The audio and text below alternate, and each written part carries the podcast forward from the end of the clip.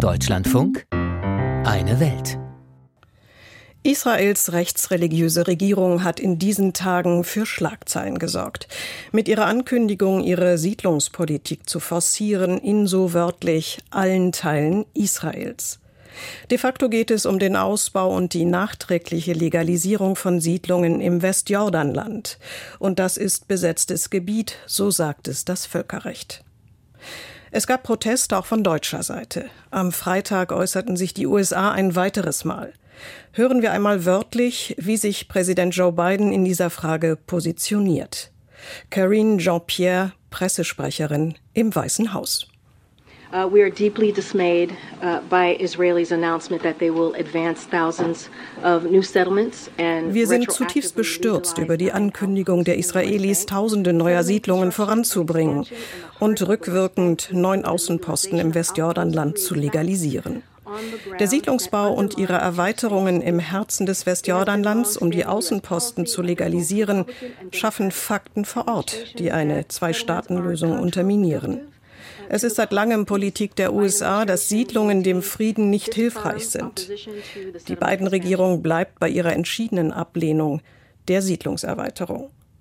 Soweit die Stellungnahme aus Washington. Doch was kann sie bewirken? Nachdem jüngst erst, also vor der Kabinettsentscheidung in Israel, US-Außenminister Anthony Blinken dort gewesen ist, um genau vor diesen Plänen zu warnen. Was sagt es aus über Israels Regierung? Und wie einstimmig steht sie hinter diesen Plänen? Einblicke von Jan-Christoph Kitzler.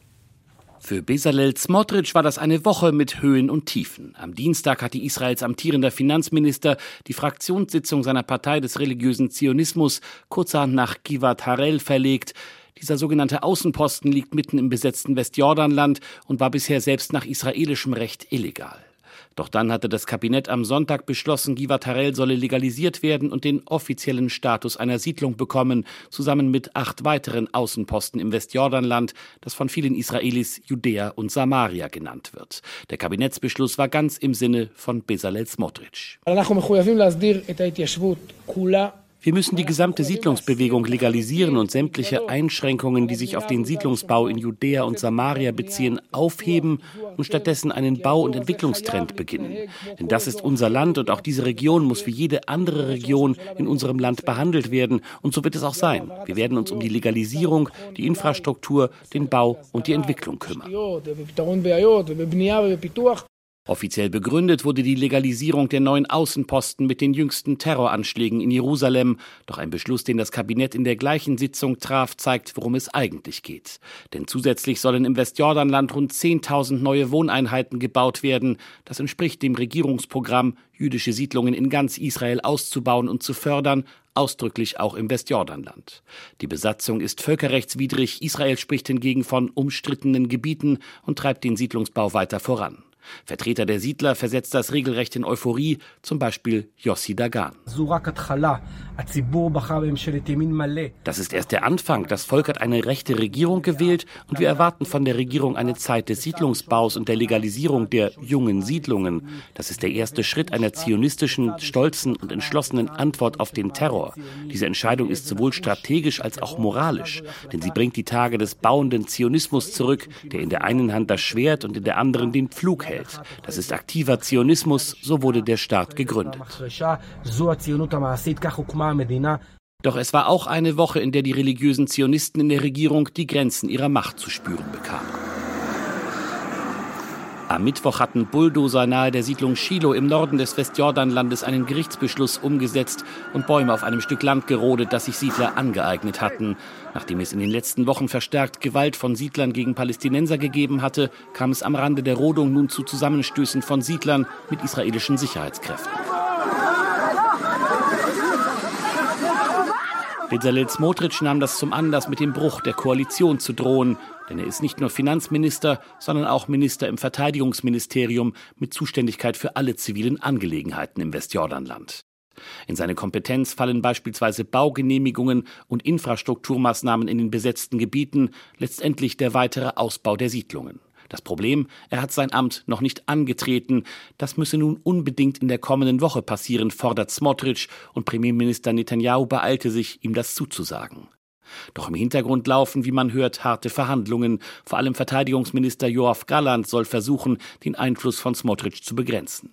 Itamar Ben-Gvir, der rechtsextreme Minister für nationale Sicherheit, nahm das zum Anlass, noch einmal an die getroffenen Vereinbarungen zu erinnern.